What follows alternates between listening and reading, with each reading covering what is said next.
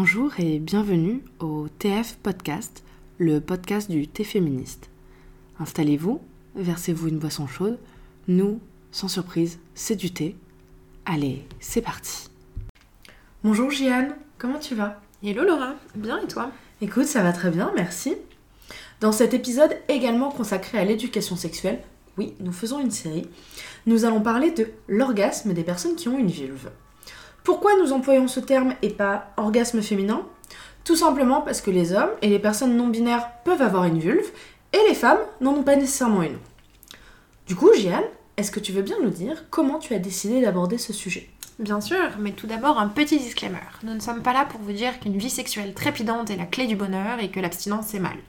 Plein de gens vivent très bien l'absence de sexualité et même ne la recherchent pas du tout. Le but de cette émission est de se réapproprier notre anatomie et notre sexualité. Pour la présentation, je ferai d'abord un petit point définition et anatomie, puis j'aborderai le cœur de notre sujet, l'orgasme, et je parlerai aussi de masturbation. Enfin, enfin, on fera une petite ouverture sur des sujets qu'on aborde assez peu. Bon, si on ne se fait pas censurer avec tout ça, hein, ça sera un petit miracle. Carrément. Mais en attendant, on n'est pas censuré, pour commencer, Jeanne, est-ce qu'on peut revoir les définitions, s'il te plaît? Oui, petit rappel de base. Le genre n'est pas la même chose que l'orientation sexuelle. C'est très simple. Une personne cisgenre est une personne dont l'identité de genre correspond à celle qui lui a été assignée à la naissance. A l'inverse, une personne transgenre est une personne dont l'identité de genre ne correspond pas à celle qui lui a été assignée à la naissance. On a mentionné les personnes non binaires, Laura, ce sont des personnes qui se situent au-delà de la binarité homme-femme. Et voilà. Voilà pour le point définition. Et pour la partie anatomie? Alors, je vais essentiellement vous renvoyer au podcast précédent sur la vulve, mais nous remettrons les schémas en question dans la description. Et je tenais toutefois à préciser qu'en cas d'excitation sexuelle, les organes génitaux changent de position ou de taille. Donc le clitoris va gonfler, mais l'utérus va également possiblement se redresser. Et vous trouverez deux schémas comparatifs également dans la description. Et on va désormais aborder le cœur de l'émission, l'orgasme. Oui. Est-ce que tu peux nous dire déjà, pour commencer, qu'est-ce qu'il se passe physiologiquement? Et bien à vrai dire, c'est très simple. C'est une surstimulation des récepteurs sensoriels, ce qui va finir par déclencher un signal électrique entraînant des contractions rythmées du périnée. Et c'est tout. Ok, cool. Bon, au thé féministe, on aime beaucoup défaire les mythes. Et donc aujourd'hui, on va défaire un, un- on va défaire un autre mythe orgasme vaginal versus orgasme clitoridien. Alors, est-ce que tu es prête? Parce qu'il va s'effondrer ce mythe L'orgasme vaginal n'existe pas. Point à la ligne. Tous les orgasmes sont liés au clitoris. Certains vont juste être internes, notamment via la pénétration. D'autres vont être externes, comme via le cunilingus par exemple. En effet, il y a très peu de terminaisons nerveuses dans le vagin, alors que c'est extrêmement concentré dans le clitoris, qui en a plus de 8000, contrairement au phallus, au gland, qui en a environ 4000 si je ne me trompe pas. En d'autres termes, le clitoris, c'est la zone érogène primaire, c'est-à-dire votre meilleur ami. Du coup, ce mythe, ça vient d'où? S'il te plaît, ne dis pas encore Freud. Alors oui, et non, et oui, et si, quand même. Freud n'a pas inventé le concept, il a de la chance là-dessus, ni la notion de plaisir vaginal, mais il a incontestablement joué un rôle clé dans la légitimation pseudo-scientifique de l'idée qu'une femme mature devait tirer son plaisir de la pénétration vaginale plutôt que de la stimulation externe du clitoris. Et le meilleur est pour la fin, qui était jugé infantile. Effectivement, Freud, dans trois essais sur la théorie sexuelle, qui a été publié en 1905, indique que les adolescentes devaient effectuer, au moment de leur puberté, un transfert érotique du clitoris vers le vagin. Et là, on sent que ça commence à se compliquer un peu tout ça. En effet, elles devaient abandonner une sexualité considérée comme immature, virgule, on cite, masculine et basée sur le clitoris, pour une forme de sexualité plus féminine, centrée sur le vagin, passive, là ça commence à grincer, et dépendante du pénis. Yay On est contente, hein Ce n'est qu'ainsi qu'elle pouvait passer du statut de petit homme à celui de femme véritable. C'est génial. Ce transfert devait effectivement leur permettre d'accepter leur place et leur rôle de femme dans la société. Qu'est-ce que c'était beau Tiens, tiens, on retrouve un peu l'idée de on ne naît pas femme, on le devient, développée, on le rappelle, par Simone de Beauvoir dans Le deuxième sexe. Exactement. Et ce transfert devait notamment leur permettre de remplacer l'envie du pénis par l'envie de bébé. Super. Si ce transfert n'était pas réalisé de manière adéquate, il pouvait générer divers troubles mentaux. Et là, j'espère que vous êtes prêtes et prêts comme notamment l'envie de pénis, l'hystérie ou encore l'hostilité envers les hommes. On est très très bien là-dessus.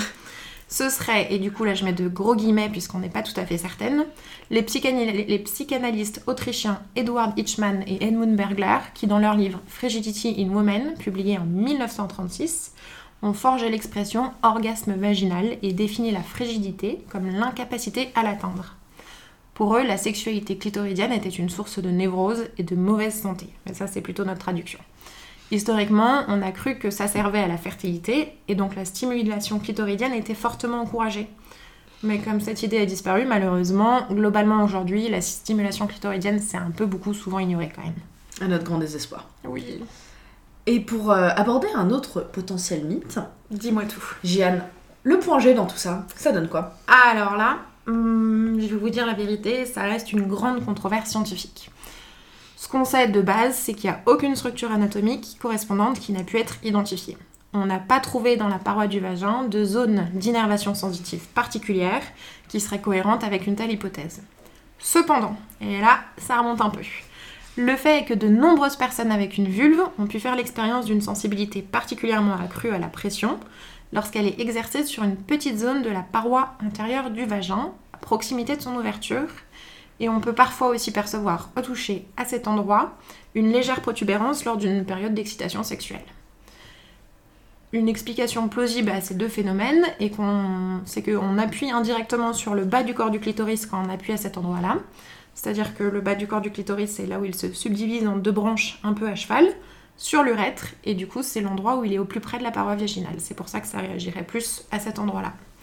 Par ailleurs, dans cette même zone qu'on appelle donc du point G, se trouvent également les glandes paraurétrales ou glandes de Skene, qu'on appelait autrefois la prostate féminine, c'est une expression qui nous vient du scientifique de Graff.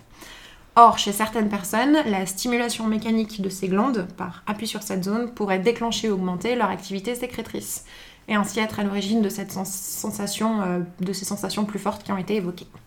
D'accord. Donc, pour résumer, on ne sait pas si c'est un mythe puisqu'on n'a pas de réponse définitive sur l'existence ou non du point G.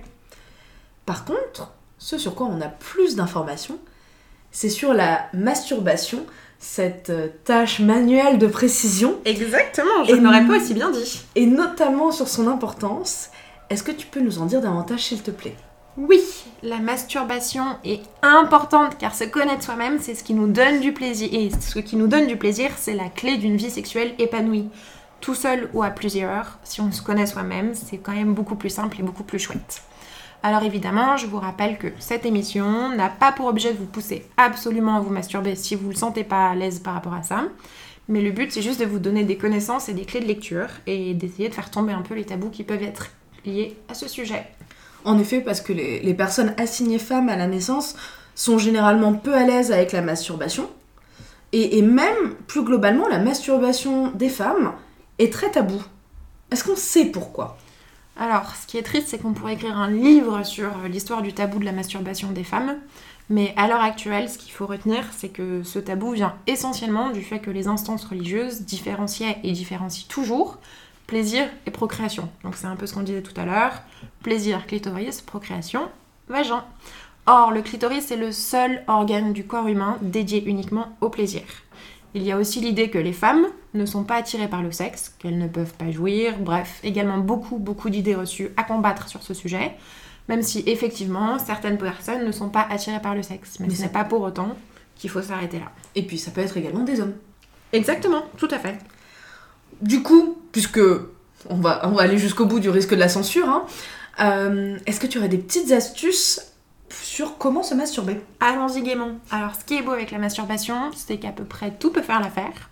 Ses doigts, des sextoys, pratiquer le humping, c'est-à-dire se frotter sur des surfaces diverses et variées. Mais aussi, euh, notre bon vieil ami, le pommeau de douche, peut être très très bien pour ça. Ce qui est important à ne pas oublier, et assez, euh, assez important quand même, c'est d'utiliser du lubrifiant, notamment si on utilise des sextoys. Ça sauve la vie plus d'une fois, croyez-moi sur parole. Et d'aller uriner à la fin de toute activité sexuelle, qu'elle soit en solo ou à plusieurs. Merci pour le conseil. On peut aussi en parler avec des amis pour connaître leurs astuces. Il y a plein de podcasts sinon si vous n'êtes pas à l'aise à l'idée d'en parler euh, avec vos amis proches. Et il y a des comptes Instagram de plus en plus connus qui parlent de ces sujets euh, sans aucun tabou. Et enfin, le petit tips de Jeanne et Laura, c'est le site OMGS qui est excellentissime, conseillé par Emma Watson, euh, puisque c'est la seule et l'unique là-dessus. Il y a deux saisons qui sont disponibles maintenant, qui sont environ 50 euros chacune. Et on a eu l'occasion d'essayer la première, et franchement, on a appris plein de choses. Le site est très très bien fait, avec des vidéos explicatives, des exercices qui sont à faire avec un appareil tactile. On vous en dit pas plus pour vous laisser un peu de suspense sans spoiler, mais c'est très chouette. Alors on précise, hein, on n'a aucun partenariat avec OMGIS, c'est juste qu'on a eu l'occasion de découvrir bah, sur les bons conseils d'Emma Watson. Exactement. Parce qu'elle en avait parlé il y a déjà deux ans, je crois.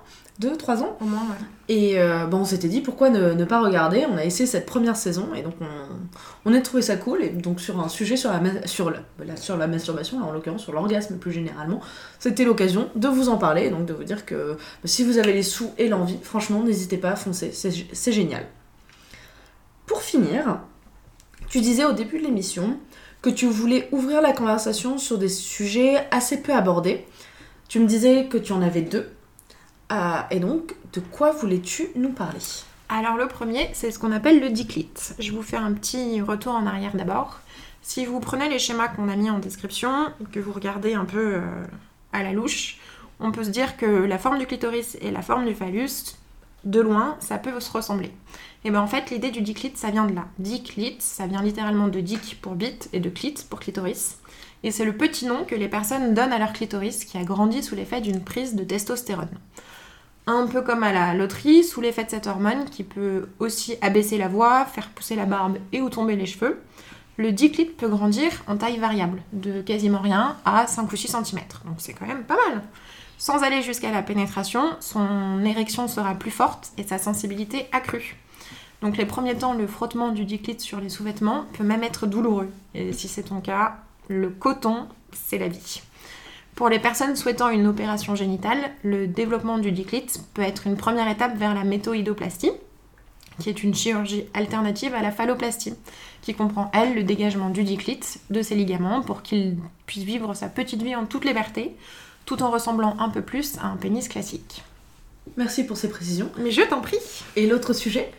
Alors, euh, l'autre sujet est un sujet assez tabou, mais sur, sur lequel je ne parlerai pas en détail n'étant pas concernée, mais il me tenait à cœur de l'évoquer avec vous. Il s'agit de la sexualité des personnes handicapées. Ces personnes ont le droit à une vie privée, affective, sensuelle, mais sexuelle aussi, contrairement à ce qui est souvent pensé. Comme n'importe qui. Exactement, c'est ça, il n'y a pas d'autre mot. Dans certains cas, un accompagnement peut être nécessaire, mais le problème c'est que les institutions le rejettent euh, le plus souvent. Et je tenais vraiment à ouvrir la discussion sur ces sujets car il est nécessaire d'attirer l'attention sur le fait qu'il ne faut ni ignorer ni dénigrer euh, la sexualité des personnes handicapées et qu'au contraire c'est une, euh, un sujet sur lequel il est bon de s'informer et de se renseigner. Oui, qu'il faut ouvrir la discussion dessus du coup. Oui, c'est important, vraiment. Ok. Eh bien, merci Jeanne pour euh, toutes ces explications et pour ton temps. Je t'en prie Laura. Merci de nous avoir écoutés. Comme toujours, nos sources sont dans la description de l'émission. Vous pouvez également nous retrouver sur les réseaux sociaux, Facebook, Twitter, Instagram. Les liens vers nos comptes sont en bas de la description. N'hésitez pas à liker et à partager si vous avez aimé l'émission et si vous aimez notre travail en général. Et on vous dit à très bientôt pour une nouvelle émission du Thé Féministe. Merci de nous avoir écoutés. C'était le TF Podcast, le podcast du Thé Féministe. On se retrouve le mois prochain.